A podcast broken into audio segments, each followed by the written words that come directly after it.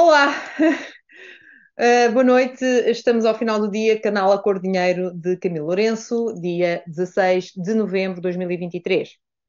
Ora, devido a uma situação familiar complicada, eu hoje não poderei fazer o programa com o tempo que vocês merecem e as, os assuntos que voam estes, estes últimos dias também merecem, mas não queria deixar passar o dia sem trocar convosco algumas impressões. E começo pela entrevista propagandística, aliás diria até vergonhosamente propagandística, do Sr. Presidente da Assembleia, Augusto Santos Silva, ontem à RTP.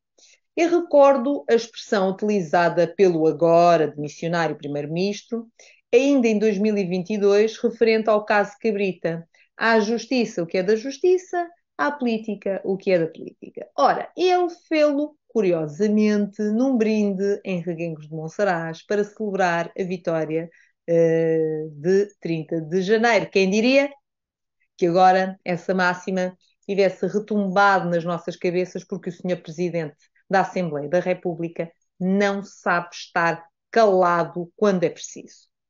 E foi vergonhoso porquê? Porque estava a falar na qualidade do papel político que exerce neste momento, que é Presidente da Assembleia da República, e comportou-se como um mero militante do Partido socialista ou um cidadão simpatizante do Partido Socialista, mais preocupado com as eleições e se o seu partido consegue livrar-se de mais um escândalo político para ganhar essas eleições, do que preocupado com a dignidade e o tempo que a justiça tem de levar para fazer o seu papel, bem também como a vontade do povo. É inadmissível que a segunda maior figura do Estado português esteja a tentar dar recados ao Poder Judicial em Portugal. Quase a imiscuir-se, a dar prazos para a Justiça trabalhar. Essa Justiça, que se não me engano, também não melhorou muito quando o atual primeiro-ministro missionário teve essa pasta ministerial entre 1999 e 2002. Portanto, não foram propriamente anos brilhantes, se bem me recordo.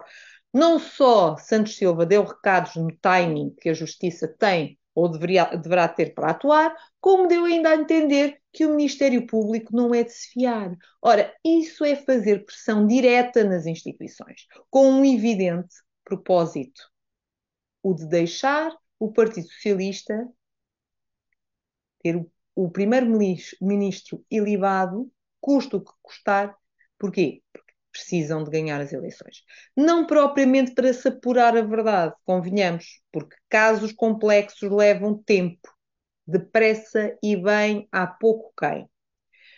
Não houve separação de poderes, nem houve respeito constitucional no fundo. E não sou eu que digo, são vários uh, juristas e constitucionalistas que têm uh, comentado em vários canais televisivos, nomeadamente na CNN, e na SIC Notícias. A segunda figura mais importante do Estado português deveria saber conter-se e saber estar, e não soube. E ainda teve o descaramento de recriminar a decisão do Presidente da República, Marcelo Rebelo de Sousa, por convocar eleições. Disse que era uma ação legítima, mas era perigosa. Perigosa Perigosa é a ação do Dr. Augusto Santos Silva a dizer estas coisas desta forma e fazer pressão sobre a ação da justiça. Isso sim é que é perigoso. E se ele não vê gravidade na sua atitude e nas suas palavras, só demonstra uma perigosidade acrescida. Será isto a evidência da prepotência pessoal de Santos Silva? Ou pior, é isto um sinal de o Partido Socialista estar tão habituado a mandar na justiça que nem, nem sequer percebeu o peso destas palavras. Como é que nós podemos interpretar esta atitude e não haver nenhuma consequência? Outro ponto que eu gostaria ainda de mencionar é o retrocesso no imposto do IUC.